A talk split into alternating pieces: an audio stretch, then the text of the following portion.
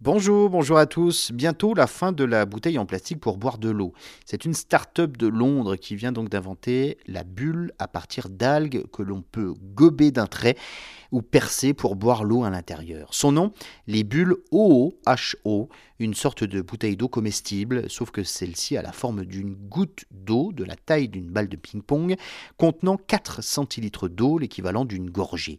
Inventé en 2014, à cette époque le concept n'est alors qu'au stade du prototype, une bulle d'eau gélatineuse et biodégradable de 4 centilitres chacune. Il y a plusieurs façons de la consommer, soit en faisant un petit trou dans la membrane en capturant l'eau à l'intérieur, soit en gobant totalement la capsule tout entière.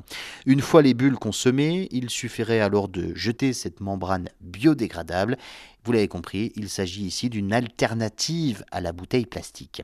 L'intérêt d'OO est alors de pouvoir se passer de bouteilles plastiques qui, après consommation En plus, ce packaging serait moins cher qu'une bouteille de plastique et peut contenir euh, tout type de boisson. Cette start-up anglaise n'est pas la seule à plancher sur euh, des solutions.